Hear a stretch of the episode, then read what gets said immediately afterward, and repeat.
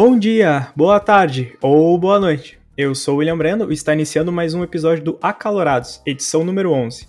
O tema principal de hoje é o Inter candidatíssimo ao rebaixamento. E, para esse debate, temos o nosso correspondente em São José, Santa Catarina, Francis Fonseca. Bom dia, boa tarde, boa noite, pessoal. É mais um início de semana, né? A gente está aqui para falar um pouco sobre esse time aí, um time sem vontade. Bora lá. Vamos lá. Também temos o presente, direto de Rio Grande, Franklin Fonseca.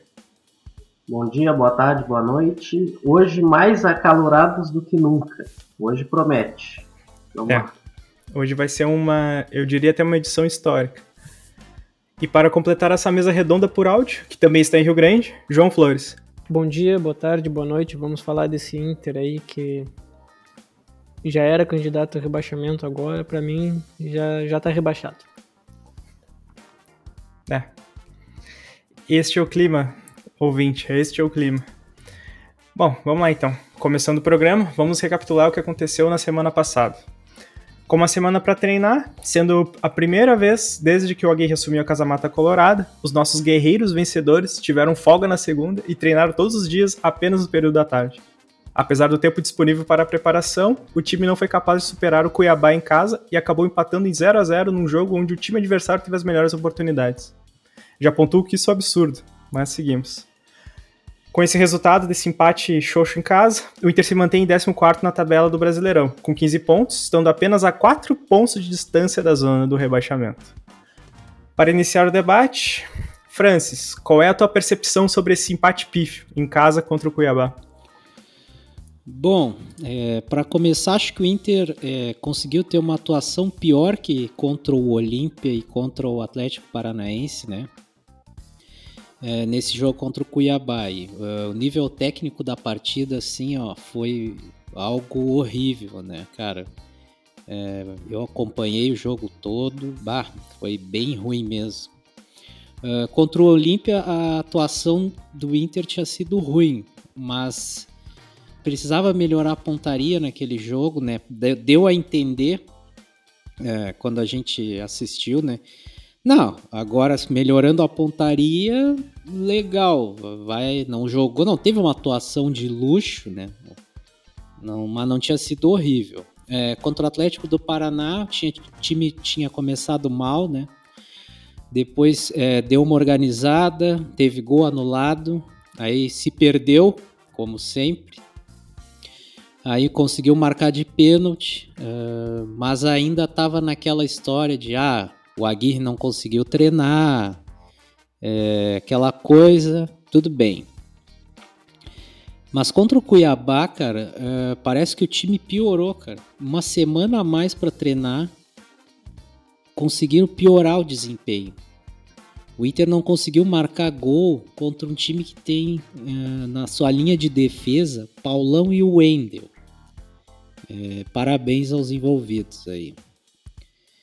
Bom, o Guerreiro jogou o primeiro tempo. É, Para quem achou que isso ia melhorar o, o desempenho do ataque do Inter, é, foi um balde de água fria, né? É, eu sei que ele tá fora de forma, é, ele tá em recuperação da recuperação da lesão, né? Faz alguns meses já. É, ele se recuperou da lesão, aí jogou com Always Red, entrou em recuperação da recuperação da lesão. Não entendi, mas se o departamento médico do Inter falou, né, tá falado. Bom, é, enfim, é, o ponto que eu quero chegar é o seguinte, ó. É, joga o Yuri Alberto é, no ataque, joga o Galhardo, joga o Guerreiro, joga o Vinícius Mela e, e não sai gol, cara. É, às vezes eu fico pensando, será que a culpa é só dos atacantes? Cara? Será que é 100% dele? Tudo bem, eu sei que não que teve gols ali em certos jogos que já passaram aí, que a gente até comentou aqui. E realmente eles, eles tiveram uma displicência, alguma coisa assim, uma afobação. Mas eu também acho que a bola não tá chegando com qualidade no ataque, cara. Não tá chegando. É, às vezes eles, eles é, o meio campo não trabalha bem a bola e, e, querer que o atacante receba a bola e se vire contra vários marcadores ali também não dá, né? Eu acho que isso é culpa dos meias, os laterais também, que não estão deixando a bola, fazendo a bola chegar redonda no ataque. E do Aguirre, né, que não está sabendo organizar esse time aí. É, para mim não está funcionando. A gente não vê os meias ali arriscar chute de fora da área. Uh, a bola não chega redonda para os atacantes. Quando chega, os caras não conseguem fazer gol, né? Quer dizer, para ficar ruim, o Inter precisa melhorar, né, cara? Mas, assim, parece que cada jogo o time piora.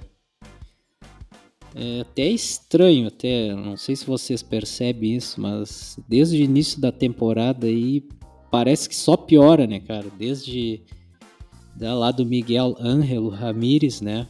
É, dá uma sensação, às vezes parece, ah, agora acho que vai melhorar, isso, mas assim, é, parece que piora. É só o Inter para nos proporcionar isso aí, né, cara? Ah, vou fazer um adendo também. O, o Moisés foi expulso, para quem pensou que o Inter tinha parado de acontecer expulsão, no que nem a gente falou no, no episódio passado aí. E, além disso, uh, ninguém perdeu o gol feito, porque não teve chance, né? É, era isso que eu queria comentar sobre esse jogo aí. O, o Inter, ele literalmente ele vai contra o que a gente tenta. Espera dele, né? No caso. A gente achou que não, não ia ter mais expulsão, aí ia expulsar. Se agora a gente achar que eles vão expulsar, não vai expulsar mais ninguém. Assim como também dos gols feitos que estava acontecendo toda hora, né? Mas enfim. Uh, Frank, uh, fala para nós aqui o que, que tu achou desse jogo aí, se é que tu acompanhou, ou o que, que tu achou desse resultado também. Cara, é, consegui acompanhar o jogo. É, foi o resultado foi bom dentro das circunstâncias do jogo, que o time foi patético. É, mais um jogo constrangedor do Inter. Para quem está assistindo, para o torcedor, é, é, sem palavras. Uh, não, não tive, a gente não teve chance de gol. O Cuiabá teve boas chances para matar o jogo, não matou porque é fraquíssimo é, parecia mais organizado, sabendo o que fazer com a bola. O Inter, por vezes, parecia sem brilho, sem vontade, alguns jogadores.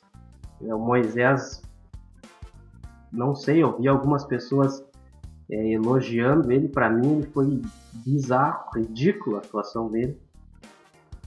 É... E, cara, uh eu concordo com o que foi dito, que o Inter, ele. Cara, o Inter tem problema no meio-campo. Isso é um fato. É, o Inter tinha problema na zaga, foi o Bruno Mendes meio que consertou ali, mas o meio-campo do Inter não está funcionando bem. E nesse jogo contra o Cuiabá, o Tyson não jogou bem. E o Tyson não jogando bem, cara, acabou as chances de gol. Porque ele é o cara que pifa os atacantes. E, pô, o cara não dá pra gente também botar toda a carga na, nas costas do Tyson, que é o cara que se esforça, o cara que tá afim. E a gente vai falar, acho que depois sobre isso, sobre a, os, o pós-jogo. E, cara, é, o Cuiabá, velho, Cara, o Cuiabá, segunda-feira passada, perdeu em casa pro Corinthians, que é o outro time horrível. Então, cara, é, é uma situação muito triste, assim. O Inter tá me lembrando aquele Inter 2016, 2017, que qualquer time vinha no Beira Rio e botava o Inter no bolso, cara. Eu tô extremamente preocupado. A gente aqui, nós sempre falamos que o Inter era candidato a ao rebaixamento. Tinha gente que não levava fé, mas acho que agora a torcida inteira caiu na real. O Inter é, é candidataço a cair. E, cara, hashtag estou triste. É isso que eu tenho para falar para vocês. E um detalhe que eu queria colocar também é o seguinte: o Inter realmente piorou. O Inter do Miguel Angel é bem melhor o time do que o do Aguirre. Olha, estou triste, cara. Essa é a, é a hashtag.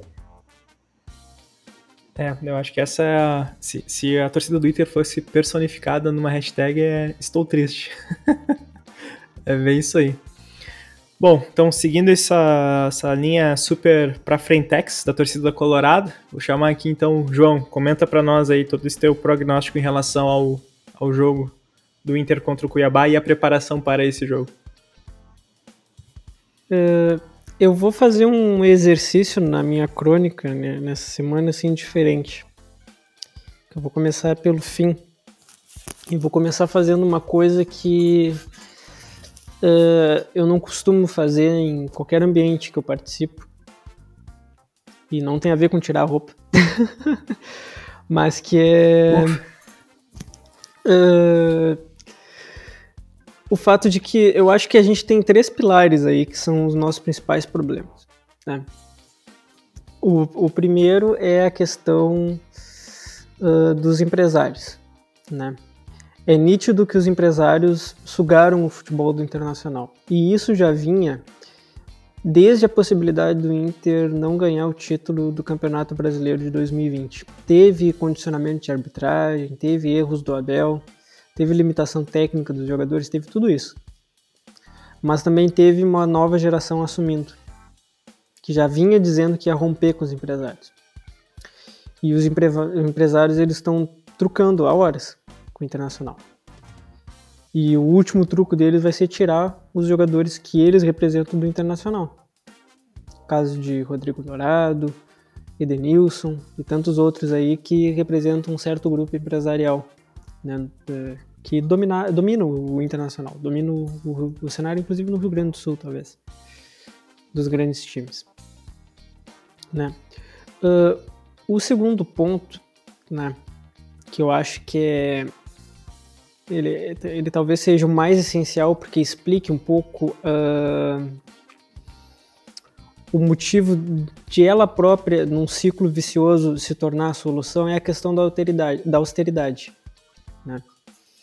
uh, quem conhece um pouco minimamente de austeridade, o que, que é austeridade? Né? Austeridade é, é quando se cortam gastos sociais, por exemplo, na, né, na economia nacional, para poder manter o pagamento de dívida externa, dívida pública, enfim, né, é, controlar a inflação, esse tipo de coisa.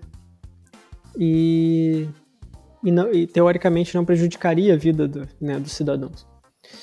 Mas a gente tem exemplos e eu acho que o Brasil do, de 2021 ele, ele se encaixa muito com isso, né, com a Alemanha de 2029, por exemplo, que uh, a austeridade ela pode levar a grandes catástrofes. Né? Uh, o, o internacional se utiliza desse expediente de que tem que poupar dinheiro para não trazer uh, para não trazer jogadores, né? Então no caso a gente não contrata ninguém, não consegue contratar ninguém porque precisa poupar e vende ainda as nossas joias e ao mesmo tempo ela, ele não consegue articular uh, nos momentos em que gasta boas contratações, né? Uh, eu vou citar o caso do Edenilson. O Edenilson foi uma baita contratação lá atrás, não só porque ele veio para o Internacional na Série B, mas porque ele é um bom jogador, ele é um grande jogador. Ele não pode não ser craque, pode não ser um, um Pogba da vida, pode não ser um, um Matuidi, né? uh, da seleção francesa, mas ele é um uh, ele é um grande jogador, né? E, e ele é um cara que por questões internas a torcida do Internacional, né? Hoje a gente já não consegue comentar, por exemplo, no Instagram dele, nas redes sociais, não tem mais como interagir com o Edenilson. Uh, e para ser honesto, eu acho que o jogador de futebol tinha que restringir as redes sociais sempre. Uh, ou caso ele não restrinja, que não seja ele a administrar. Né? Porque o jogador também com rede social na mão acaba fazendo merda. Né? Uh, do, do, ponto de vista empresarial, por causa que agora ele está forçando a saída do Internacional, sendo que o Internacional pode simplesmente dizer que não, e ele não vai sair se a multa não for paga, e ele não sai, e aí se cria um impasse. E o Internacional também não tem obrigação de dar aumento para ele. Uh, e, e, fica uma situação muito chata com o elenco, né? Inclusive com essa briga que teve do Tyson aí com os jogadores e com a própria direção no final do jogo contra o Cuiabá, uh, que eu acho que não leva a nada, sinceramente. O Tyson é, ele é muito bem intencionado, né? mas eu acho que ele tá se desgastando. Eu, eu honestamente, se eu fosse ele, eu, eu pedi o chapéu. Eu ia embora do Inter. Eu esperava acabar, nem acabar o semestre, nem um ano, nem o semestre, nem um mês. Eu só, ó, beleza aí, gurizada. Seguinte, querem me multar, multem, eu vou, vou embora. Tchau. Voltava pra Ucrânia, sei lá. Dá, dá um jeito de, de vazar. Ele não tem obrigação nenhuma, não foi ele que montou o time. E o que a gente tem recebido de notícia é que ele estava tentando ajudar a montar o time para ele poder jogar. Né? Porque ele estava indo atrás dos jogadores. E aí vem o terceiro fator, e aí eu tô falando sim do presidente do Internacional, mas com todo respeito, é a questão da burrice, né? Da incompetência. Né? Os caras, o, o, o Barcelos, ele fazia parte da gestão Medeiros, ele sabia como estavam as contas, ele já sabia as negociações que estavam em andamento, ele não deu prosseguimento em nada,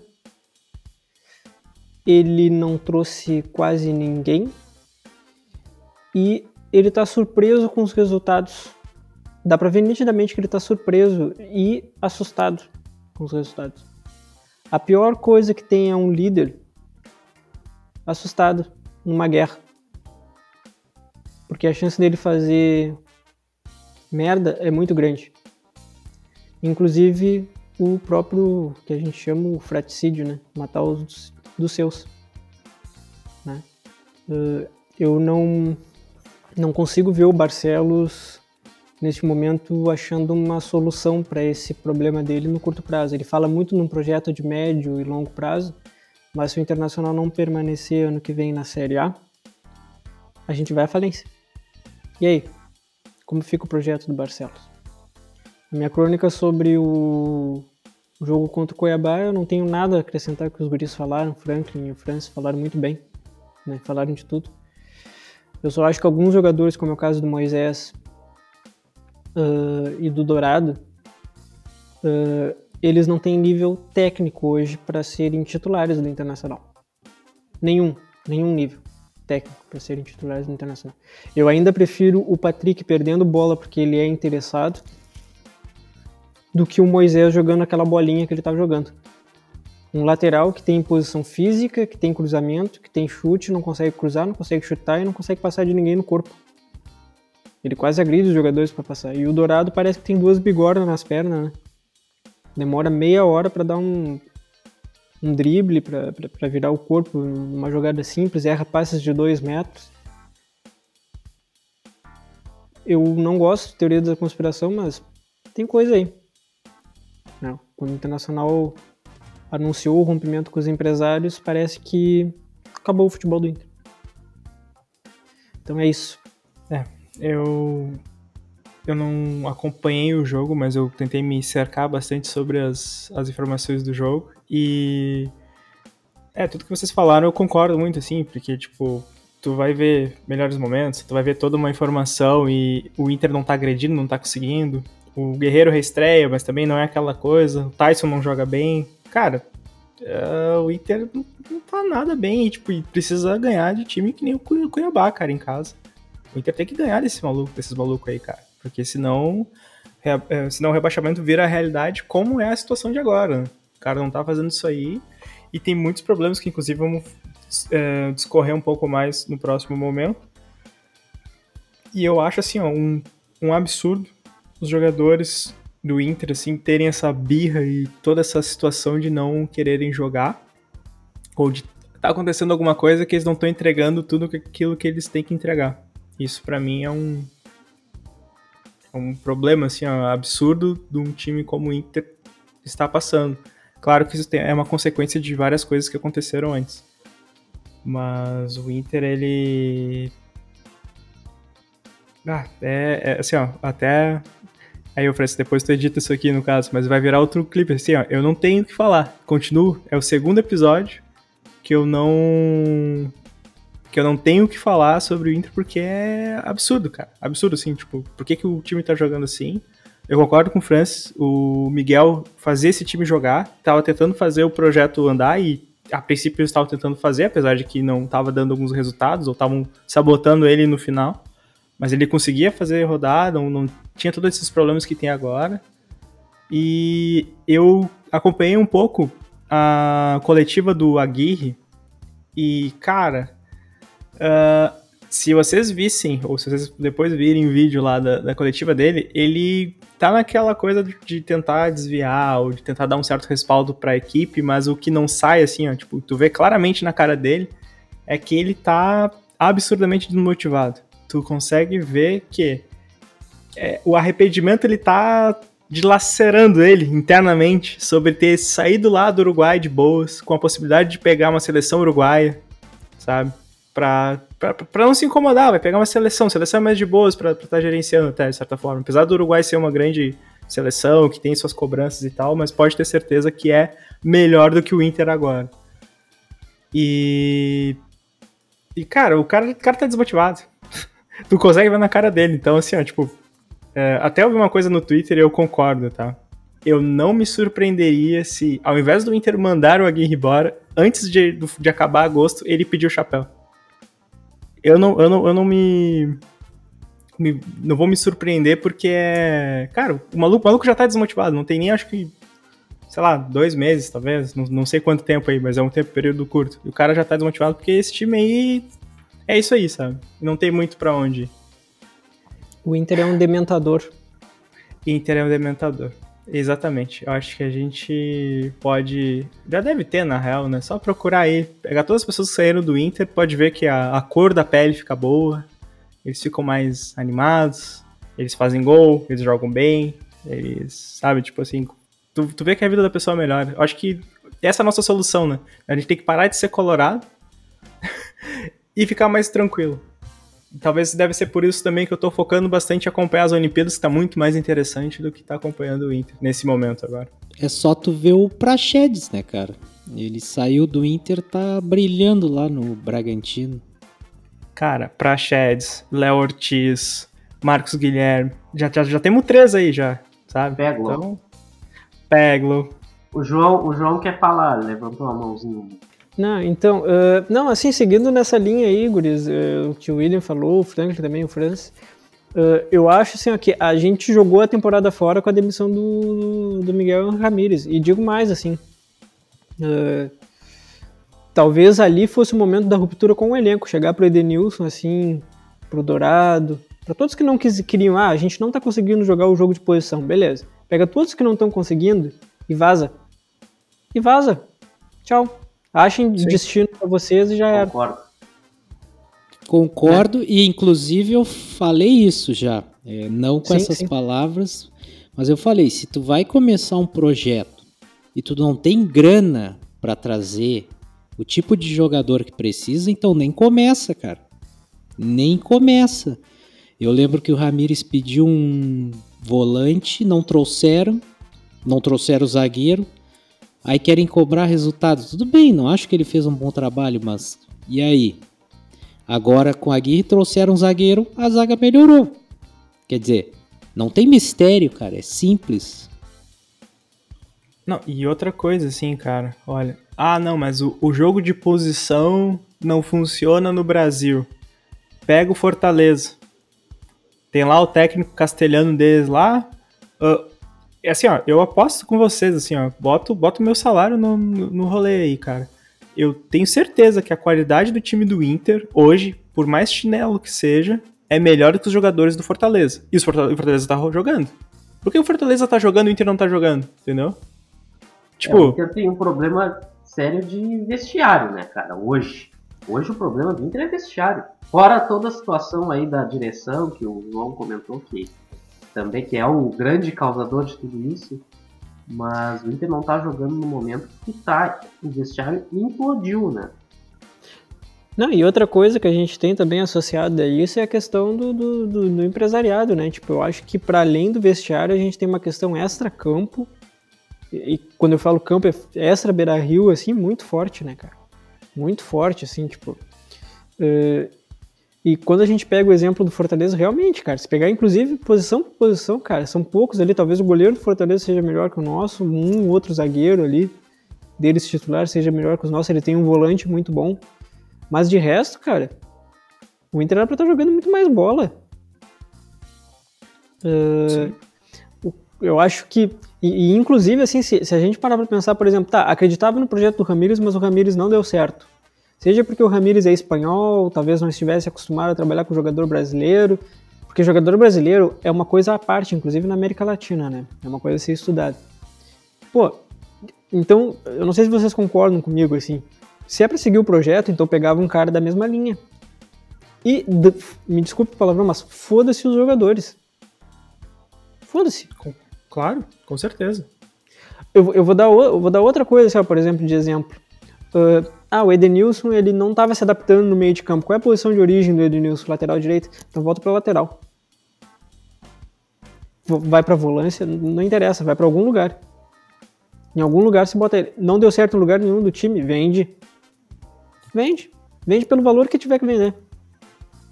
E aí investe num meio. Aí, por exemplo, pega esses caras e vai. Eu não acredito que na Série B, por exemplo, não tenha jogador que não, não sirva no Inter. Inclusive, a gente perdeu um baita atacante da Série B por não ter feito essa transição quando devia ter feito, que foi o Kevin. Não é um baita atacante que resolve, mas ajudaria a resolver alguns problemas do Inter. Principalmente de largar o, o Caio Vidal para jogar na dele, que é pela esquerda. Uhum a covardia da direção acabou complicando ela mais pela omissão do que de ter tido uma ação antes, porque ia ter sim um burburinho, ia ter todo um, um, um atrito, né, para estar tá rompendo com os jogadores, mas eu posso garantir para vocês que é ser bem melhor do que agora, sabe? Porque agora é um tá um Deus dos acuda, né? Mas enfim, né? Uh, para complementar as opiniões, chamo o momento do comentário assíncrono do nosso guru de Santa Vitória do Palmar, Giovanni Oliveira. Assim, ó, o, o jogo, né, contra o Cuiabá, ele escancarou a falta, né, de interesse e comprometimento dos jogadores, né, com o clube e também revelou sérios problemas que tem entre direção e vestiário, né, que se deu desde a saída do, do, Abel, do Abel Braga. Fica claro para mim que os jogadores eles gostavam do Abel, do Abel, que o Abel tinha controle do, do vestiário, né, e não é à toa que o Abel conseguiu levar essa cambada de pernas de pau ao, quase ao título do brasileiro, né? É que realmente a gente não merecia esses caras como ídolos, né? Tipo, deles terem conquistado alguma coisa aqui. E, e mostra também que o Tyson ali ele é o único que joga por respeito, por sentimento na né, instituição internacional. Uh, depois desse jogo, cara, o Inter se torna assim, um candidato fortíssimo ao rebaixamento. Não tem outra. Uh, outra assim, outra visão, outro horizonte, né? E também inúmeros fiascos aí que a gente não vai passar durante todo o ano. Cara, assim, ó, o grupo de jogadores que tá lá, cara, que a gente tem representando o Inter não merece estar ali e também não merece um centavo vindo do Inter, né, cara? Porque assim, ó, é, dá para ver que eles não estão envolvidos com uma causa, que se o Inter ficar na primeira divisão ou não ficar, para eles tanto faz. Eles estão aí comprando carros, comprando vans, né, para levar as famílias, né, para os lugares. Então, para eles não faz diferença. Né? Deixo aqui o exemplo do Moisés, né, que cavou uma expulsão no jogo contra o Cuiabá, né, porque ele já estava pendurado e agora ele está suspenso, né, porque foi expulso, né, no jogo contra o Flamengo, mas ele ainda fica pendurado, né, com dois cartões amarelos, que ele pode aí de repente ganhar um fim de semana aí de folga no, nas próximas semanas, né. E sobre o jogo, cara, talvez essa é a pior atuação do na temporada. O empate foi até lucro, porque ele merecia perder. Né? Nem a vitória o Inter merecia nesse jogo. Né? Ao meu ver, assim, a semana de treino não foi muito proveitosa, né? porque o time evoluiu. Né? E isso se torna preocupante, porque tu imagina assim, ó, se os jogadores não estão interessados né, em tirar o Inter dessa situação e a direção não tem competência para isso, qual o desenrolar dessa história? Né? Infelizmente a gente já sabe, mas não quer aceitar, né? Infelizmente, o Inter briga apenas para permanecer na primeira divisão. Valeu, Giovanni. Valeu, Gil. Obrigado, Giovanni. Seguindo em frente no programa, precisamos ir mais a fundo sobre os motivos que estão fazendo o Inter ser, hoje, candidatíssimo ao rebaixamento para a Série B do ano que vem.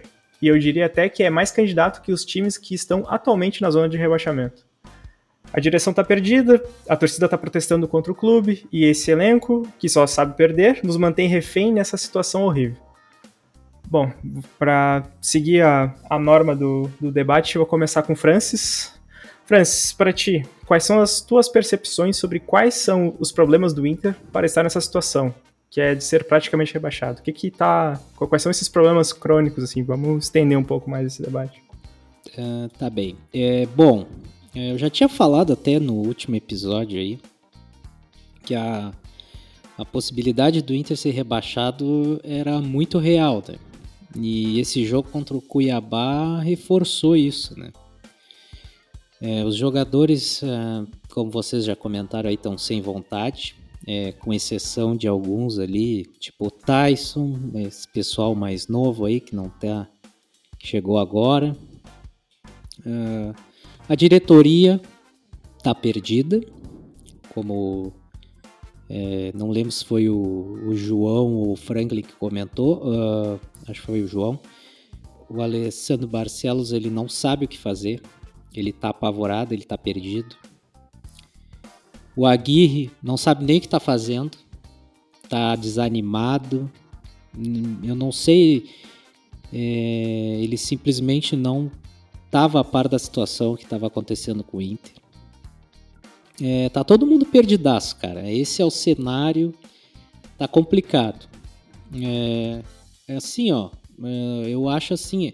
A diretoria precisa entender que para sair dessa situação, e agora eu vou aproveitar um gancho que, do que o João falou lá quando ele comentou sobre a austeridade, cara o Inter, para não cair, ele vai ter que contratar. Ponto final, cara. Eu sei que não tem dinheiro, mas é assim. Não, assim, ó. Esse grupo tem caras que não estão mais afim. Agora ficou escancarado, cara. Então tem que trazer pelo menos uns, assim, ó, não sei, uns dois, três reforços aí pro meio campo, uh, eh, para as laterais, cara que, que sejam a fim de jogar, que estejam com a cabeça oxigenada, hum, sem a contaminação desse grupo, cara. É, o departamento médico do Inter também, ele tem que preparar o Tyson para jogar todos os jogos, a gente vai precisar. Não dá para ele ficar jogando jogo sim, jogo não. Tem que mobilizar a equipe, quem tá afim, é isso que tem que fazer, cara. Assim, ó, uma coisa é certa, se o Inter não investir, se não houver a mobilização desse grupo, a renovação, a oxigenação desse grupo, nada vai mudar, cara. Não existe milagre. O Inter não vai simplesmente daqui a 4, 5 rodadas aí dar uma arrancada e escapar do rebaixamento se não se não mudar nada, tá? Não tem o que fazer. E o que que é mudar? Tu tem que contratar, tu não pode. Cara, se não tiver investimento, não vai ter retorno, é simples, cara. A diretoria não entendeu, é simples.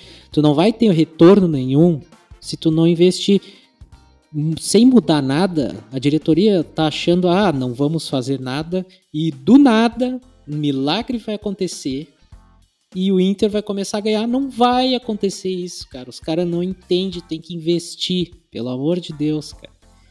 O pior de tudo, cara, é que a gente vai ter que aguentar agora duas semanas, né, cara? Porque o jogo contra o Flamengo é perdido. Então, tipo assim, é... na vida do torcedor colorado, nada vai mudar pelo menos em duas semanas, porque o Inter não vai mostrar nada contra o Flamengo. Então, a gente tem que esperar para ver o que vai acontecer, né? É... Nesse jogo aí. E, cara, eu acho assim, é, sobre a questão do. Uh, que tu perguntou. Os motivos que levaram o Inter a essa situação, eu acho que a gente já comentou bastante, que é uh, a falta de comprometimento do grupo. Tu vê o Thiago Galhardo aí, é, o time nessa situação e o cara engramado, né, cara? O time nessa situação e os caras em festinha, Quer dizer, ah, o cara não pode ir numa festa? Não, não é isso. Mas isso só mostra o quanto eles se importam com o time, né? Com a situação que o time tá. Então, cara, sem comprometimento, é, a diretoria não sabe nem o que tá fazendo, os caras estão apavorados, estão perdidos. O treinador tá apavorado, tá perdido, não sabe nem o que tá fazendo ali, não sabe nem como foi parar ali, ele só tem seis anos, Então, tipo assim. uh, cara, o Tyson veio para ajudar, não esperava encontrar isso aí. Inclusive, até vou falar uma coisa assim, não sei se é, mas eu acho que desde que o Tyson chegou, o grupo meio que deu uma murchada. Claro, não tô culpando o Tyson, mas acho que rolou um pouco de. Os caras ficaram meio mordidos com o Tyson, porque ele já chegou dominando tudo, né? Não sei, pode ter sido, mas. Mas enfim, isso eu acho que é o menor dos problemas. A questão é o seguinte: o são esses problemas, cara. E é principal, a diretoria é a culpada, não contratam. Nada vai mudar se a diretoria não contratar. Isso é certo. É, tu não pode esperar algo novo se tu não mudar nada, né, cara? Isso aí é loucura. O cara que pensa isso é maluco. Entendeu? Se não contratar, se não oxigenar esse grupo, já era o Inter vai ser rebaixado. É essa a visão que eu tenho. Não, é bem isso. Acho que o que dá para sintetizar é que não adianta ter pensamento mágico, que inclusive foi esse pensamento mágico que fez o Inter ser rebaixado em 2016, além, claro, né, de uma direção totalmente desastrada. E, de certa forma, ter, ter, ter pego de volta, né, buscado de volta o Aguirre para tentar resolver aí um time que claramente precisa ser mexido as peças, né? É bem isso. Uh, Frank, compartilha com nós aí qual é a tua percepção sobre esse rombo que tá rolando no Inter, não é, que não é de hoje, mas que tá combinando para esse possível rebaixamento. Cara, assim, olha, uh, são diversos fatores, né, que, que levaram o Inter a essa condição aí. Uh, a nossa diretoria, como já foi dito, eles não eles não passam confiança nem para torcida nem para o grupo de jogadores. É, eles estão completamente perdidos, só sabem dizer que não tem dinheiro. Uh, e quando tu tem a oportunidade de desbancar um grande grupo como era o MIG, é MIG, né? Uh, tu não aproveita isso aí vai acabar voltando com. Vai ter. Vai voltar ao mundo. Que se tu tem a oportunidade de fazer diferente, tu tá totalmente perdido, não sabe o que fazer. Vai acabar acontecendo isso.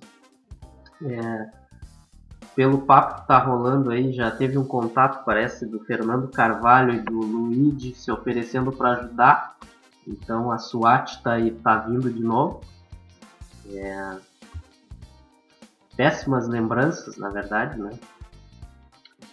Cara, é, tá faltando um pouco de cada coisa, assim. Eu acho que o Aguirre ele é muito passivo. Dentro do vestiário, eu acho que tem que ter um cara mais com mais fibra, com mais pulso.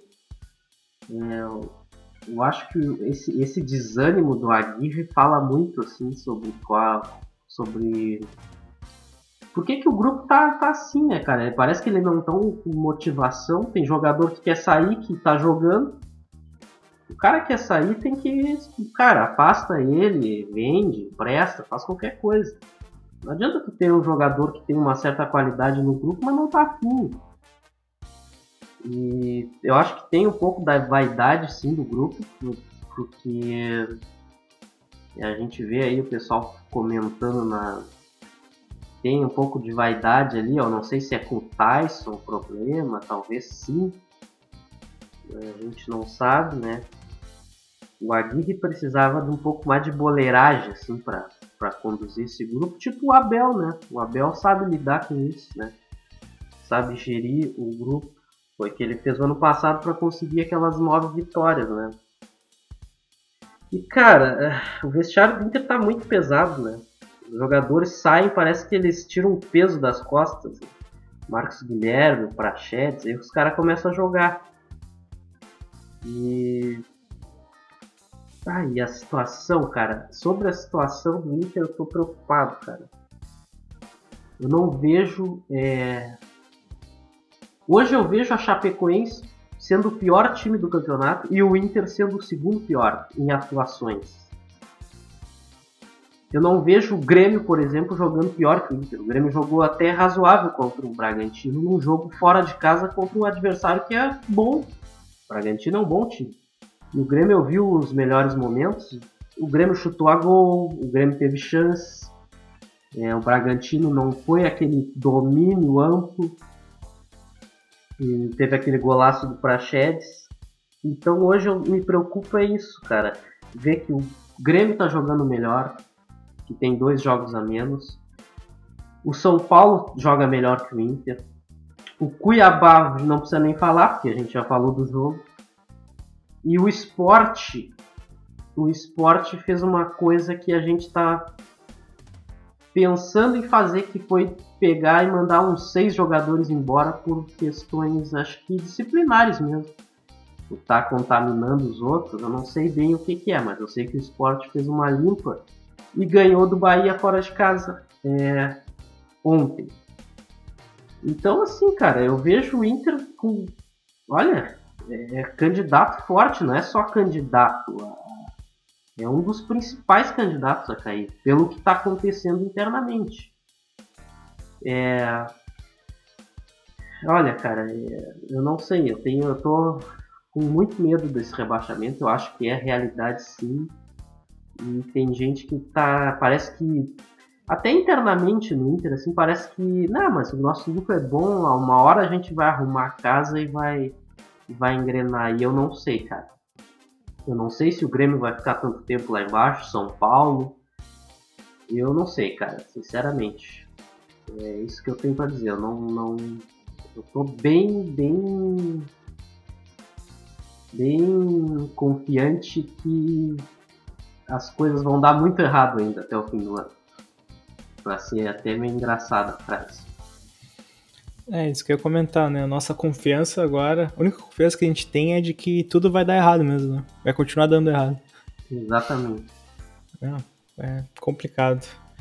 Uh, então tá aí, nosso professor João, comenta para nós, ou estende um pouco mais do teu, da tua crônica, que começou falando um pouco sobre isso, mas pode te aprofundar agora um pouco mais sobre quais são esses sintomas do rebaixamento, possível, provável rebaixamento do Inter nesse ano? Ah, então, vou tentar ser breve, assim, e, e, e, concordando com o que o Francis falou, né, e, e, trazendo a minha fala inicial ali, né, o primeiro momento, a, austeridade está matando o Internacional, né, cara? A gente... A, assim, ó, é, que, que é brabo, né, tipo, a gente começa a comentar as coisas e chega a dar falta de ar, assim. Mas o, a gente, o Internacional saiu da, da Libertadores sem ter um time. A gente não contratou assim time pra, pelo menos para as carências assim para jogar. E aí independe de ser Miguel Ramírez ou qualquer um que tivesse ali no, no, lugar, né, no momento. O Internacional não tinha contratações na Libertadores, né? Foi o Tyson e me ajuda aí se teve mais alguém. Eu não me lembro. O, o, o chileno, o Palácio e deu, né? Se, e se colocar no máximo Bruno Mendes, talvez, mas aí. Que aí já foi depois, praticamente, né? É, exatamente, não foi uma contratação. Acho que é só empréstimo ainda, né? Empréstimo com opção de compra. Mesma assim. coisa que o Palácios. Uh, e olha, eu vou dizer, hein, com a bolinha que o Palácio tá jogando, não vai ficar. Não vai ficar.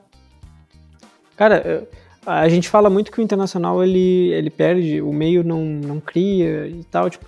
Mas, cara, o Palácio teve uma baita jogada dentro da área. E ele deu uma dominada bizonha no jogo contra o Cuiabá, que olha, nem jogador amador faz aquilo ali, cara. Sei lá, tu, um jogo de churrasco, assim, final de ano, com todo mundo bêbado, dá de fazer aquilo que o Palácio, aquela barbeiragem que o Palácio fez ali dentro da área, cara. Não sei se ele tá. Não sei o que, que o cara tem. Não sei o que o jogador do Inter tem, cara. Tipo, não sei se é alguma coisa na água. É, é, esgota, assim, esgota a capacidade da gente é, pensar nas possibilidades, né? Para mim, o que fica óbvio e que já foi falado é que a austeridade ela tá, ela, ela vai terminar de matar o Inter, né? E aí eu, quero ver como que vai ser se fazer para pagar as contas que vão continuar altíssimas ano que vem ainda, com o time na Série B com uma depressão real das receitas, né? Porque agora cair para a Série B não continua com a mesma receita do ano anterior. Tipo, as receitas caem, caem para o patamar de Série B. E aí? E aí o Inter vai estar na Série B com uh, Vasco, Botafogo, provavelmente, Grêmio, porque o Grêmio já está quase rebaixado praticamente, só não botaram os pregos no caixão ainda. E aí, como é que sobe? Alguém aqui garante que com dois clássicos na Série B a gente ganha algum?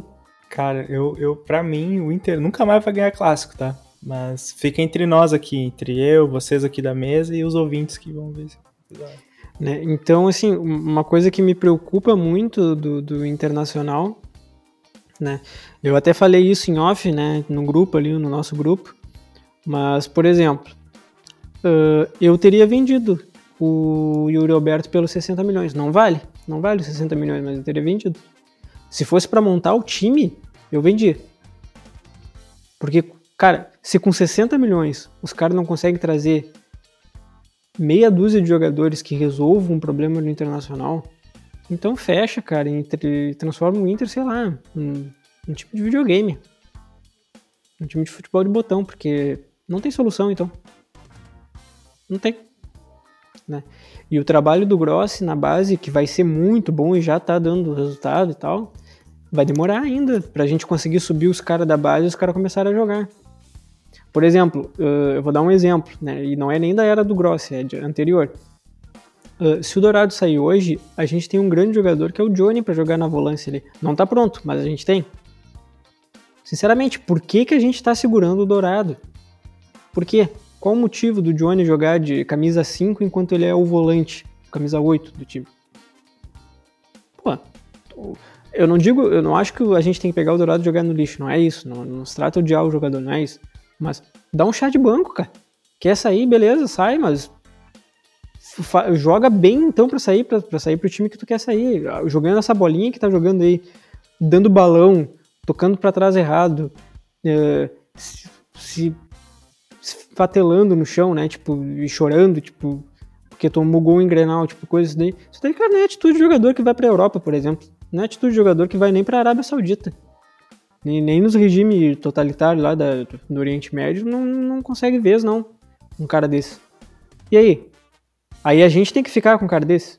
E tem que ser titular. E tem que ser capitão ainda. Pô, não dá, cara. Não dá. Eu acho que o Internacional ele merece mais. E os jogadores estão dando muito pouco, muito pouco. Eu acho que, eu acho que acima de tudo falta respeito pela instituição e é isso que está nos matando, principalmente do, dos coordenadores. Né? Eu acho que eu encerro minha fala aqui. Pois é. É, assim, as, as minhas. É, tipo, eu concordo totalmente com vocês, tá? Eu acho que todo mundo tá falando coisas muito importantes em relação a esse momento, porque tudo isso que vocês estão falando realmente são, são os motivos.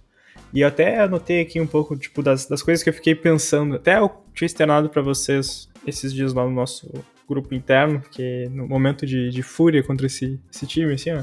Porque eu não consigo entender, tipo assim, como o Inter tá totalmente refém desses jogadores medíocres. Como num sentido, tipo, não. Uh, que é um problema dos jogadores, e sim, tipo, como o Inter se deixou levar para ser refém desses caras, tá? Porque, tipo, não pode mandar embora porque não tem caixa para contratar que é essa grande questão da austeridade, né? Que, ah, por causa da austeridade a gente não pode nem pagar a conta de luz, né? Não pode fazer nada no, no Beira-Rio. O Beira-Rio, ele tá sobre...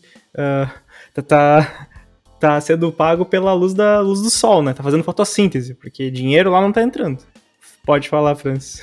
Não, a questão da com relação à austeridade, cara, é que é uma coisa simples, eu não entendo como os caras não, não conseguem entender. Tem dois pontos é, que eu já falei aqui e vou repetir, sou chato. É, se tu não investir, tu não vai mudar o time, tu não vai melhorar a qualidade do time. E a diretoria não entende isso, cara. Não entende. Se tu não investir, tu não vai ter resultado nenhum. É simples, é isso. Eles estão esperando sim. um milagre, eu acho que, sei lá, eu, Deus, o universo, alguma entidade superior simplesmente vai olhar para o Inter, tá, agora vocês vão começar a ganhar. E se o Inter vai começar a ganhar, não é assim, não existe, cara, esse troço. Se não investir, não vai ter resultado. É simples. Sim, sim. Eu acho que a mentalidade deles eles estão pensando que no projeto deles, como vão melhorar uh, inclusive até com Grossi, né, a questão da categoria de base, para ter jogadores bons para subirem para o profissional, uh, eles esperem que talvez então que magicamente vai aparecer um jogador bom da base. Só que o que a gente está vendo recentemente é que não tem tanto jogador bom assim.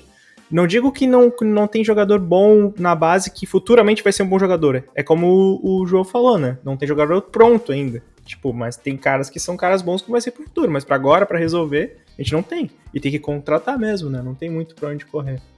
Não, cara, é seguinte, é, como vocês estavam falando aí do, que a diretoria não faz nada e realmente ela tá estática, ela não se mexe, ela acha que vai acontecer um milagre. Uh, o que eu vejo, de, que parece pelo menos, né? Pelo que a gente vai ouvindo e, lendo e vendo do pessoal que tá lá mais perto, lá do Beira Rio, é que parece que está se montando um grupo de confiança do Aguirre. E eu quero até gostaria que vocês dessem a opinião de vocês sobre isso. Uh, um grupo ali que seria mais ou menos os pilares do time nesse momento de transição que, pelo que estão falando, vão, vão, afastar alguns jogadores, né? Dourado, Edenilson, Patrick. É, pelo jeito, se o pessoal tá, tá afastando esses jogadores, é, quer dizer que eles têm uma panela ali. Né? Tem que ter visão, muito é culhão para fazer isso aí, cara. Não sei. Né? Pois é, mas nesse momento tu tem que ter culhão. Se tu não tiver culhão, tu vai pra segunda divisão. Concordo. Tem que fazer alguma coisa. E. Cara, parece ser uma panela, os caras estão afastando eles e está se montando ali, está, pelo menos é o que parece, um grupo de jogadores com é, que seriam mais ou menos os pilares para reorganizar e remobilizar ali o, o, time.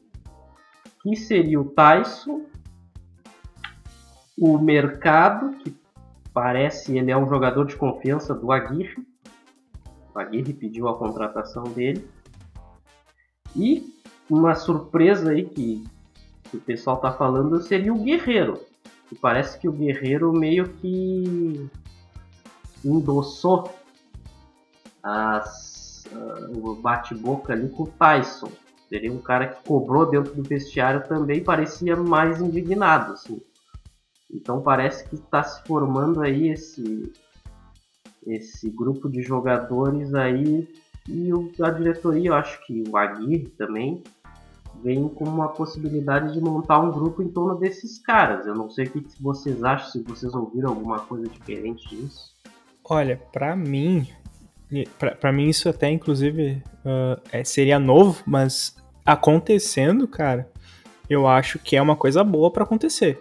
Não sei se vai dar certo, mas é melhor acontecer isso do que, por exemplo, o que geralmente acontecia no passado, que é justamente acontecer nada, entende? se não acontecer nada, os caras continuarem lá, hein, uh, enrolando, enrolando, enrolando, acho que é uma coisa ruim. Uh, inclusive, até para complementar essa informação para os guris para reverberar isso, né? Hoje foi, agora há pouco, inclusive, pouco antes, do, durante essa gravação aqui, uh, foi confirmada o pedido de demissão do João Patrício Herman, do, da vice-presidência de futebol do Inter. E, e aparentemente, e, interinamente, o nosso presidente, Alessandro Barcelos, ele vai assumir essa posição, além de ser o presidente, e vai tentar fazer esse movimento até achar alguém para substituir o João Patrício Herman, escancarando também mais um grande problema uh, político interno do Inter, da própria chapa deles. Então, tipo, o Inter ele tá, tá tendo fogo, fogo amigo tanto do vestiário quanto da parte política até que a parte política, inclusive, já estava rolando esse fogo desde do, da, da, da, da, eleição, da posse do, dessa gestão, né? E da imprensa também que tá metendo pau. Então, ou seja, tipo, tá bem ruim. Ou seja, é a tempestade perfeita para o rebaixamento do Inter. Mas isso que tu comentou agora, Frank, para mim é uma coisa positiva. A ver se vai fazer, se vai ter sentido, né? Inclusive até esse afastamento desses jogadores que não estão rendendo tanto agora, para dar essa geladeira para eles aí e tal. Acho que seria uma coisa boa. É, eles vêm como, como tipo assim, é, são jogadores campeões de Libertadores, campeões de o Guerreiro campeão mundial pelo Corinthians, são jogadores que têm mais, é, como é que eu vou dizer, tem peso, né? Estofa, Seria... né, para chegar e bancar, né? Exatamente, né? O Tyson campeão da Libertadores, o Mercado campeão da Libertadores, caras que estão estariam afim e que tem essa banca, né? Pois é, vai lá, Francis. Para mim é uma informação nova. Eu não sabia disso. Inclusive, eu até gostei, assim. Tomara que dê certo, porque realmente é disso que eu tô falando. A gente precisa de jogadores que queiram resolver essa situação, que se indignem. Por isso que eu falo na oxigenação do time, trazer caras novos. Por exemplo, o mercado é um cara novo. Então ele não está contaminado por esses caras fracassados, perdedores, antigos que estão aí há 500 anos e nunca resolvem nada, né? Então, e até vou dizer nada contra esses caras antigos aí. Não estou dizendo que eles são horríveis, jogadores horríveis, mas eles não seriam principais jogadores em nenhum time campeão. Vamos falar real. Então, é, a gente precisa disso aí. Seria uma boa notícia. Não sei se vai se confirmar, mas era uma boa ideia, com certeza. Não, só para dizer desses jogadores aí que, apesar de bons jogadores, eles, além de não terem uma experiência de, de campeões, assim, de jogadores tão. É, como é que eu vou dizer? Jogadores vencedores mesmo, eles também têm um psicológico muito fraco. Qualquer pressãozinha de torcida, de imprensa, os caras já não jogam mais, né? Para montar um time campeão não dá para ser com esse tipo de jogador, né? É bem isso. E até complementando o que o Francis falou mesmo, é, eu acho que esses jogadores que são as nossas eram pelo menos, né, estavam despontando como nossas lideranças nesses últimos momentos, últimos tempos eu acho que eles não eram nem lideranças, não seriam líderes, seriam lideranças em times campeão, campeões na época do auge deles, né? E agora eles já estão até no declínio, não é nem a ponta dos cascos os caras estão. Então tem esse problema aí também. João, não sei se tu quer complementar alguma coisa sobre isso? Ou sobre o que a gente está comentando agora? Não, então, eu, eu, acho que a gente já não está mais na etapa das, das semelhanças com 2016, né? A gente a gente mergulhou em 2016 de novo, né? Uh, o Internacional ele tá num ciclo muito parecido com o do Vasco. Né, de que quando voltou para a Série A, logo em seguida caiu de novo. E talvez se subir de novo, provavelmente se subir em 2022 para 2023, caia de novo em 2023. Ou no máximo fique mais um ano e cai em 2024. Uh, me preocupa muito uh, a, a burrice institucionalizada no internacional. Que não tem outra palavra, eu não consigo ser carinhoso nem falar por meias palavras, assim, não consigo falar bonito para esse tipo de situação, assim. Principalmente que mexe com tantas paixões. É, é, o Rio Grande do Sul é um, é um, estado de idosos, por exemplo, idosos colorados. Inclusive, esses dias o Internacional estava fazendo uma homenagem a uma torcedora que tinha noventa e tantos anos, praticamente a vida toda dela, ela torceu para o Internacional. Imagina uma pessoa com mais de 90 anos torcendo para o Internacional. E com certeza já viu fases muito piores que essa, mas uh, em, sequ em sequência, eu não me lembro de ter visto o Internacional fazer isso. Então, me preocupa, Guris, me preocupa demais, assim, né? A reedição da SWAT, reedição de demissão de vice-presidente de futebol, sendo que era, é, uma, é uma figura que no futebol mundial, ele, ele tu não vê, por exemplo, o vice-presidente de futebol do Real Madrid falar. Tu vê o Florentino Pérez. Se ele quer contratar alguém, por exemplo, como eles estão agora atrás do Mbappé, é o Florentino Pérez, cara, que foi atrás do Cristiano Ronaldo, do Kaká, é uma figura política, né? Não, e assim, cara, é ele que assumiu a bronca. Ele assumiu... O vice-presidente de futebol, cara, é, é, um cara assim que não serve para nada no futebol. Nada. Ele é vice, é por isso que ele é vice. É na ausência do presidente que ele vai fazer alguma coisa. O presidente não tá em falta no internacional, teoricamente. Na prática tá. E aí a gente tem um grande problema que é E se o Inter, assim, ó, eu vou falar uma coisa besta, assim, ó, e se esse elo, por exemplo, que foi a, a rachadura do vestiário, tivesse sido interrompido se a gente tivesse uma figura como um, sei lá, vou dar um, vou, chutar um nome, assim, tipo Murici Ramalho, que já chegou a dar sinal verde para negociar com o Internacional, o Internacional nunca negociou com ele para ser o coordenador técnico. Vocês conseguem imaginar como o Internacional estaria hoje? Porque por mais que o São Paulo não esteja tão bem, o São Paulo tem problemas com lesão e tem jogos a menos no Brasileirão. Posso estar enganado, mas São Paulo tem isso. E o São Paulo também está vendendo e pedindo empréstimo e tal para conseguir terminar o ano. Mas num time como o Internacional que tu tem tanto cargo político, que tu tem a dissolução do poder do presidente em tantos cargos políticos, Será que a figura do coordenador técnico não podia ajudar nessa não implosão do, do vestiário? Nessa coordenação para que o futebol voltasse a. se mantivesse como a única pauta que interessa para quem está jogando ali? Porque, eu vou ser honesto, uh, cor de cabelo de jogador não muda nada para mim.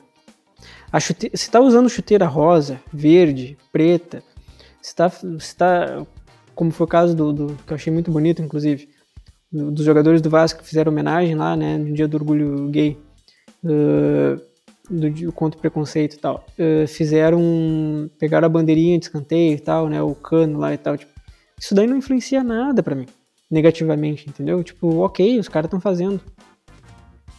O que me preocupa é não botar a bola para dentro da rede. E a bola ela não tá entrando na rede porque a caneta que assina não existe. Não existe.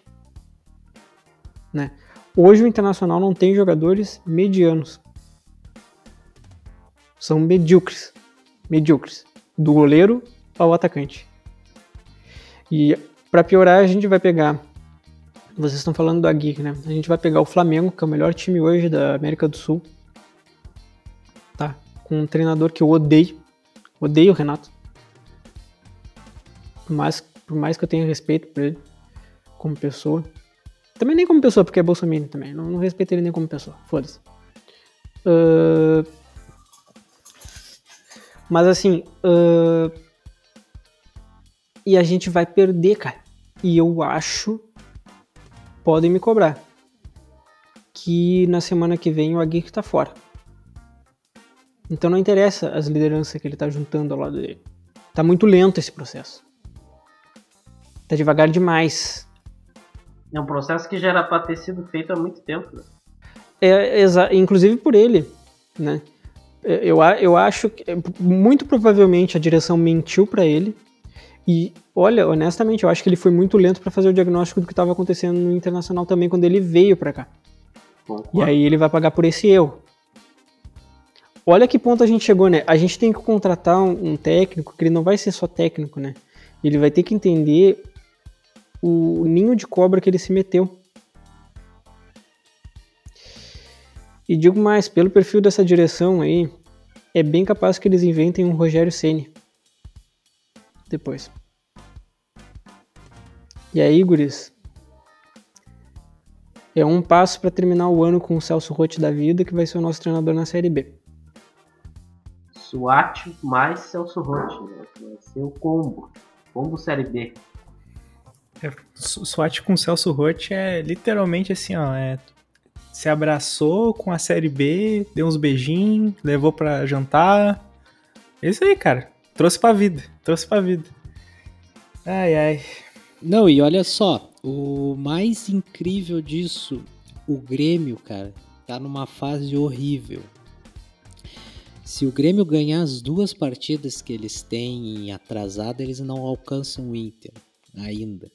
Vão ficar perto, mas não vão alcançar. Uh, ficariam a dois pontos do Inter. E a gente está conseguindo ofuscar essa fase maravilhosa do Grêmio, porque o nosso time é uma merda. Olha que loucura isso, cara. Eu vou dizer para vocês, eu vou dizer para vocês. Cara, o Grêmio tá pior que nós na tabela. Porque, sinceramente, eu acho a nossa situação muito pior que a do Grêmio. Porque o Grêmio tem mais time, o Grêmio tem um treinador mais cancheiro, O Grêmio tem mais dinheiro se ele quiser contratar. E tudo bem, o Grêmio tem dois jogos a menos. Um deles ele vai perder, que é pro Flamengo. Tem um jogo atrasado contra o Flamengo, vai perder. Porém, as últimas rodadas da, da... Vamos pegar agosto agora. Cara, o agosto ele é cruel pro Inter. O Inter, na minha opinião, se continuar jogando essa bolinha, ele vai terminar o mês de agosto sem ganhar nenhum jogo. Por quê? Semana que vem a gente pega o Flamengo no Rio de Janeiro. O Grêmio recebe a Chapecoense na arena, então ele já vai tirar três pontos pra gente. Na outra semana, a gente recebe o Fluminense no Beira-Rio. Na outra rodada, a gente vai jogar com o Santos na Vila Belmiro.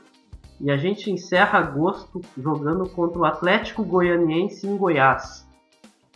Então, caras, meus amigos, eu acho que o Inter termina agosto sem ganhar um jogo. Sinceramente. Deus tenha piedade dos colorados.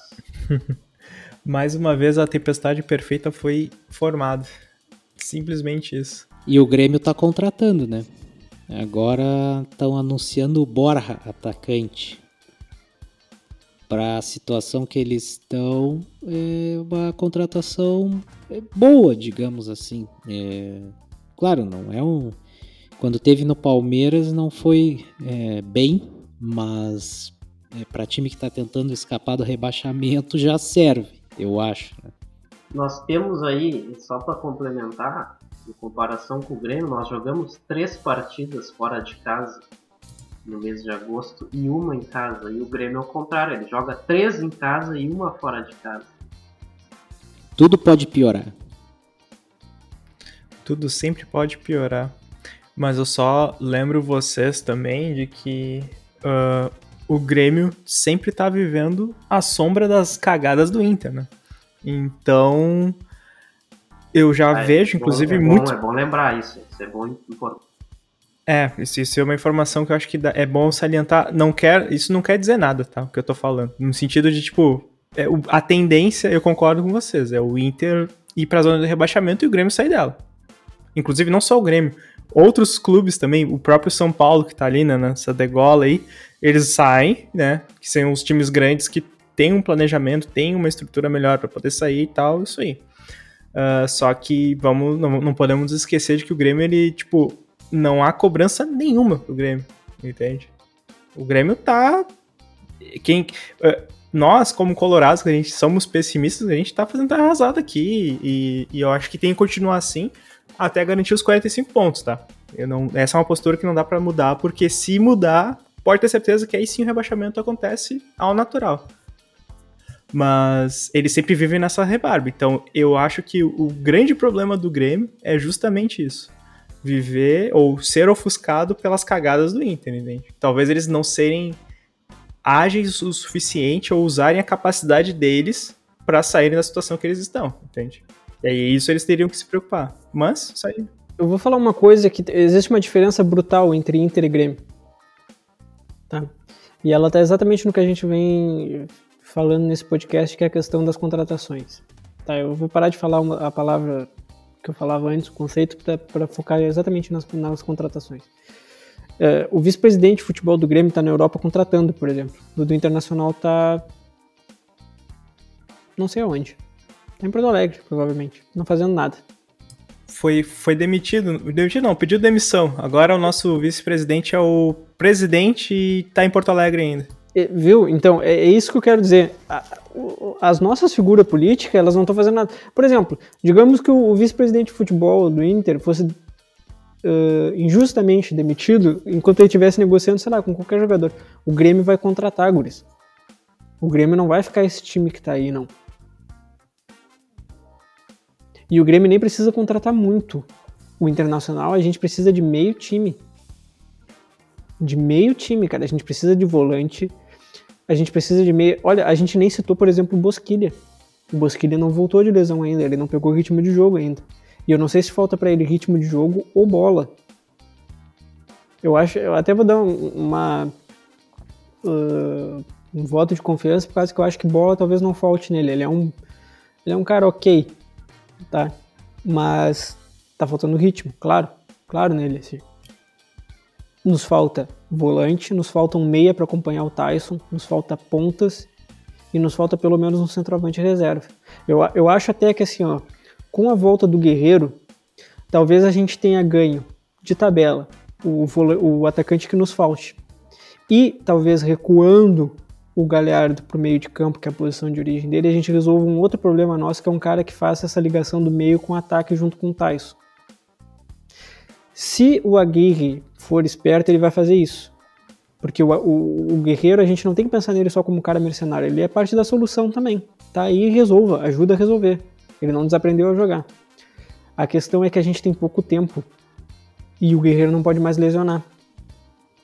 Então eu acho que mesmo assim, mesmo ganhando esse, esse fôlego, vamos dizer assim, com o retorno do Guerreiro, né, e o Vinícius Melo já se mostrou insuficiente, tá? Pela pouca mostragem que tem, não consegue dominar uma bola, não consegue fazer um pivô, não consegue driblar, não chuta gol, é, é, é uma nulidade, porque é novo ainda e precisa ser melhor trabalhado, e precisa jogar num time mais organizado para a gente poder ver alguma coisa dele. Uh, eu acho que talvez seja o caso de ir atrás de um, pelo menos um centroavante reserva, né? Pelo menos um centroavante reserva para esse time aí do Inter. Sim, é, eu acho que esse tem que ser o objetivo do Inter aí para tentar evitar essa, esse rebaixamento aí. Eu vou falar uma coisa assim que podem considerar até bobagem, mas eu iria atrás do centroavante esse o Turin que tá no, na reserva do Grêmio. Olha, até poderia adiantar alguma coisa, cara, mas não sei se agregar tanto assim. Apesar de que talvez seja melhor ou seria um cara bom para grupo, mas não sei. Para novamente complementar as opiniões, chamo mais uma vez o, o momento do comentário assíncrono do nosso guru de Santa Vitória do Palmar, Giovanni Oliveira. Cara, e assim, ó, pro futuro do Inter eu vejo um cenário bem aterrador, assim, porque porque assim, as, vamos supor assim, parece que não tem um, um gestor preparado para gerir o internacional, sabe? Tu bota o lado A, vamos dizer ali, que é do Pífero, Carvalho, tudo, todo mundo ligado àquele pessoal e não dá certo. Aí tu bota o lado B ali, que é Luigi, Medeiros e não sei mais quais outros, não tem ninguém competente também, né? Assim, ó, não, não, não tem um. É assim, tu não vê saída para a situação do Inter, sabe? Vai ser sempre essa guerra política que tem ali, que faz implodir o ambiente dentro do Beira Rio, sabe? É, é desolador, assim, o cenário do Internacional. Né? Eu não, não acredito em títulos, em, em boas campanhas, assim, nos próximos anos por conta disso, assim, não tem ninguém preparado. Pra, eu acho que a gente perdeu uma oportunidade, apesar de, de tudo, em 2017, uh, quando estavam a Fatato, Medeiros e Amarante, né? No, ali concorrendo, Medeiros e a Fatato simplesmente se atacavam um ao outro e o Amarante apresentou um projeto a longo prazo internacional. E foi o único que não foi pro pátio, tu entende? Entendem, né, a situação? Assim, eu acho que a gente perdeu a, a uma maneira de se reestruturar ali com o Amarante, que nem aquele é um cara que tinha uma visão assim de torcedor mesmo. Pô, eu quero um time competitivo, eu quero um time que brigue por tudo, eu quero jogador comprometido. Infelizmente a gente, eu acho que perdeu a oportunidade, a oportunidade ali, não digo só a torcida, mas até por culpa dos conselheiros, né, de, de, de querer ficar numa panela, né, e a gente não consegue sair mais desse buraco. Valeu de novo, Giovanni. Valeu. Beleza. Agora então, já que até adiantamos um pouco, né, sobre projetar um pouco para frente, mas vamos projetar então essa próxima, próxima semana, que inclusive é o falar sobre o próximo confronto, né, que vai ser contra o Flamengo, que é esse Flamengo agora, né, que voltou a ser o grande Flamengo que a gente viu em 2019, fora de casa, lá no Maracanã, domingo, às 6h15. Bom, não preciso nem dizer, né? Mas esse jogo tem tudo para ser uma lambada histórica do Flamengo sobre o Inter. Tipo, vai ser uma goleada, ao meu entendimento, homérica, né? E aí eu quero a ajuda de vocês também para ver se vocês concordam comigo sobre isso. Começar pelo Francis. faz a tua projeção aí, Francis, sobre o que, que como que vai ser esse jogo e teu palpite e quais, e, tipo, como, como que vai ser todo esse esse esse, esse massacre que vai ser no contra o Inter. Cara, assim, é... eu vi o jogo do Flamengo ontem, é, Flamengo e Corinthians, ou Corinthians e Flamengo, né, porque foi em São Paulo. Cara, o Flamengo, ele tá jogando com muita vontade, muita vontade mesmo, assim, ó. Os caras querem ganhar. É, o Renato ele tem esse, essa habilidade, digamos assim, de mobilizar a, a equipe, que é o que falta para o Inter, inclusive. Né? Então ele conseguiu é, mobilizar o time do Flamengo, que é um, só tem craque, né, cara? Então, cara, os, os, caras simplesmente amassaram o Corinthians. Eu acho que no segundo tempo eles tiraram o pé, porque assim dava a impressão de que ia ser um 6 a 0 sei lá, alguma coisa do tipo. E aí no, segu no segundo tempo eles meio que tiraram o pé, respeitaram um pouco e foi 3 a 1 Mas assim, é... jogando o que o Inter tá jogando, e se o Flamengo vier com aquela vontade que mostrou contra o Corinthians, cara, eu nem quero imaginar quanto vai ser, tipo, um 7 a 0, sei lá, algo assim, entendeu? Porque os caras eles não estão afim de perder, eles querem ganhar todas as jogadas, eles marcam pressão o jogo todo, tá? Eles marcam no campo do adversário o jogo inteiro tá? Uh, eles roubam bolas ali no, no, na saída de bola do, do, do, time adversário e já partem para cima, uns dois ou três. Cara, olha, vai ser. Bom, o Inter vai perder, cara. Eu só é, torço para que não seja de muito. No máximo uns 4 a 0 aí. Tá, então vou botar aqui no máximo Uns 4 a 0 Beleza. Eu, eu nem vou falar, tipo, de per... Eu acredito que nesse jogo não vai ter um lance feito, perdido pelo Inter, tá? Porque eu acho que o Inter vai ser amassado. Mas se alguém quiser fazer algum palpite ou alguma coisa específica, eu posso anotar aqui. Não sei se tu tem, quer falar alguma coisa, Francis, que pode ser específico em relação ao Inter, além do massacre. Cara, eu não sei o que, que pode ser específico, assim. Eu acho que o Inter não vai nem tocar na bola, sinceramente. É, também acho isso. Eu vou botar aqui. Não vai tocar na bola.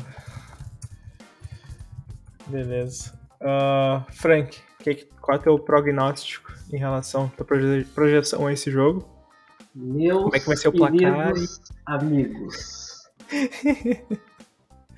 Meus amigos, o seguinte, pelas notícias, o Flamengo poupa jogadores contra o ABC, né? Que já meteu 6 a 0 no primeiro jogo, não vai perder, né? Na Copa do Brasil, no caso. É, nem o Renato parece que vai viajar com o time, vai totalmente reserva.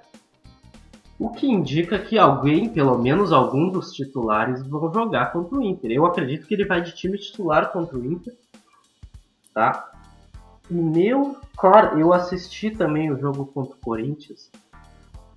E eu vou dizer para vocês, cara, eu não, eu odeio o Corinthians, mas eu fiquei com pena, cara. Parecia um time de adulto contra um time de criança, cara.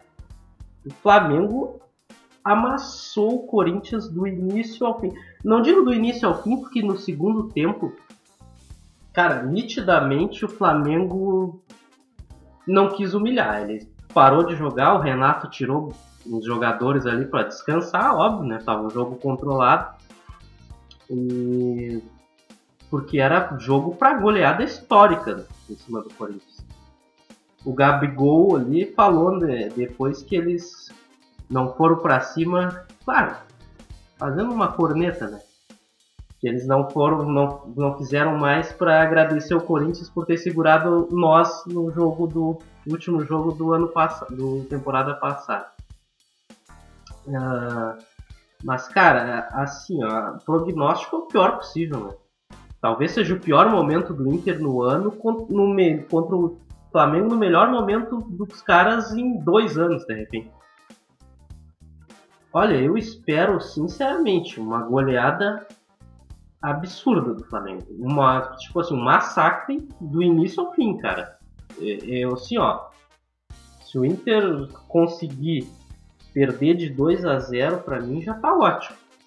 Mas eu acredito que vai ser a mais de 3 a 0 com certeza vai ser. Sem o Inter ver a cor da bola. Beleza. né? acho que é o caminho por aí. Uh, João, o que, que tu acha? Traz o teu prognóstico aí desse possível massacre. Eu acho que vai ser 7 a 0 Ótimo, ótimo. Direto e reto. É, assim, eu vou botar aqui 7 a 0 ao natural. Tirando o pé para não humilhar mais. Pois é, eu, eu, eu tava com esse, tô com esse placar de 7 a 0 na cabeça também, não sei porquê. É, que é um placar humilhante, assim. E assim, eu sabe aqueles jogos que, tipo Brasil e Alemanha na Copa, que tu vê que o outro time ele já não tá mais afim de fazer gol, mas aí o outro time é tão ruim que eles chutam e a bola entra, assim. Vai ser tipo isso. Tá louco, Infelizmente cara. vai ser bem isso. Que coisa. Beleza. Eu, eu, imagino que é exatamente isso. É 7 a 0 acabou, né? Mais nada, né?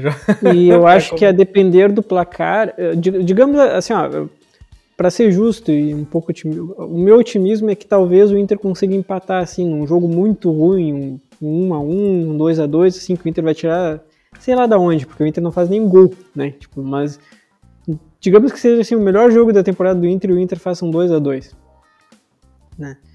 Cara, se o Inter perder por goleada, eu acho que o Aguirre não volta para Porto Alegre. Ah, eu acho também. Eu vou botar aqui, a consequência do jogo assim é Aguirre não volta pro Grêmio. Pega o avião direto pra Montevidéu.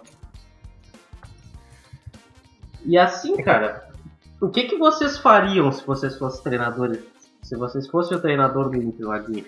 Eu colocava jogo, sete zagueiros.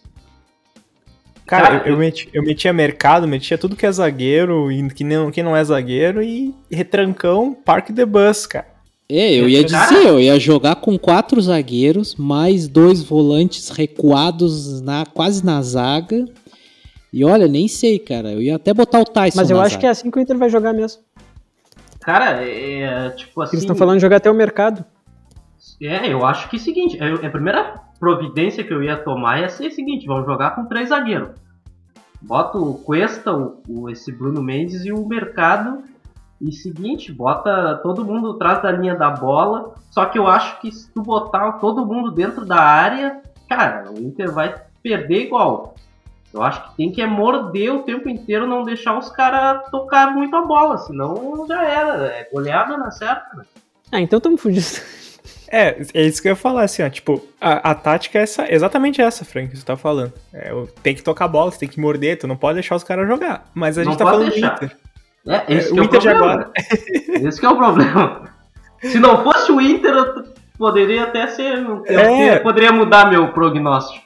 Eu acho que se o Inter fizer a principal jogada dele, que é o passe defensivo para trás, sem, sem motivo nenhum e mérito nenhum e nada positivo disso, é capaz de segurar o Flamengo. Só assim. Não, cara, mas o Flamengo ele marca adiantado, cara. Eu ia, eu ia até comentar isso aí. Se o Inter inventar de sair tocando bolinha ali na, na frente da área, vai se fuder. Pode ter certeza. Os caras chegam marcando, vão roubar a bola e vão fazer gol. Os caras são mais, mais rápidos, são mais agressivos. Cara, tem, é, é, é, tem tudo, tudo, tudo, tudo, tudo pro Inter tomar uma lambada. É isso aí. Eu, por exemplo, vou. Só pra ser um pouquinho diferente, vou falar que vai dar 5 a 0 tá? Ser um pouco mais comedido. Ah, eu já, eu já fiz minha pezinha no Flamengo, né? Não sou bobo, né? Rapaz, eu, eu tô pensando já, tô até me coçando aqui já, porque ah, tá já bem fiz, Já postei. É. A odd tá baixa, né? Mas é muito garantido, né? Ah, não, só, cara, só um, um aborto da natureza, cara, pra não. Pra não é isso. isso. Eu não, eu, olha, a perspectiva de um empate é zero para mim, sinceramente. É, não, não. Isso aí é, é tenso. Bom, uh, então, mais uma vez aqui, chamo o comentário assíncrono do nosso guru, Giovanni Oliveira, hein? Ah, meu palpite pro o jogo contra o Flamengo, cara, assim, ó, eu acho que no mínimo vai ser um 5 a 0 pro Flamengo. A não ser que aconteça um milagre. Aí de repente o Flamengo ganha de um ou dois. Mas eu. Assim, até porque o Renato ele, ele vai querer afundar cada vez mais o internacional, né? E o grupo do Flamengo é bom, né? Não, não tem o que falar, o time é bom, é um grupo comprometido, é um grupo campeão. E no mínimo um 5 a 0 Valeu, Giovanni. Obrigado, Giovanni. Valeu, Gil. valeu. Beleza. Bom, e agora então, só para fechar o programa aqui, vamos recobrar o palpite da semana passada, que, para surpresa novamente de zero pessoas, principalmente das pessoas que consomem ou que estão começando a consumir esse, esse podcast aqui, o nosso guru, né, o nosso mestre dos magos, ele ele tripudia dos nossos palpites, porque ele, ele pega e ele, ele, vai, ele descreve o que vai acontecer. Ele é o Messias. Ele, ele não, ele não somente acerta o placar, como ele dá passo a passo do andamento do jogo. Exatamente. Eu anotei isso aqui, que foi exatamente o que ele falou. 0 a 0 jogo horrível. Ou seja, bateu redondo aqui. E depois o comentário, assim, ó, a gente vê né, quem é perdeu o, o, a chance clara. Ele falou, tão ruim que ninguém irá perder uma chance clara. E o que aconteceu? Ninguém perdeu uma chance clara. Verdade, é, ele sabe muito, é um sábio. Sabe, né? sabe muito de futebol, sabe muito. Cara, é impressionante, cara. E aí, tipo, só pra recapitular os outros palpites aqui da, da mesa. Francis falou que ia dar 2 a 0 pro Inter, quem ia perder o, gol ia ser o Maurício. O Frank falou que ia dar 2 a 1 Inter, quem ia perder o gol ia ser o, o Tyson. O João falou que ia ser 1 a 0 Inter, chorado. E o Ednilson ia perder o gol de pênalti. Ia ser muito engraçado, inclusive. E eu falei que ia ser 2 a 0 Inter e o Caio Vidal ia perder o gol. Uh, alguém quer fazer um comentário final aí, só pra finalizar? Apenas aplaudir o nosso, nosso Messias, como tu falou. Ele, ele tem uma visão além do alcance. Ele sabe o futuro, ele... ele sabe, ele, ele vê todas as coisas, é onipresente, onipotente, onisciente. É o nosso mestre Quase... dos magos, né? É, é. Exatamente. Tá além da, da, da, imaginação de qualquer um. É o PVC do Acolorados. Exatamente. É o, é o nosso. É o, é nosso, nosso guru, nosso é o nosso oráculo. É o nosso PVC, realmente. Ele vem com aquelas estatísticas que só ele conhece, tipo assim.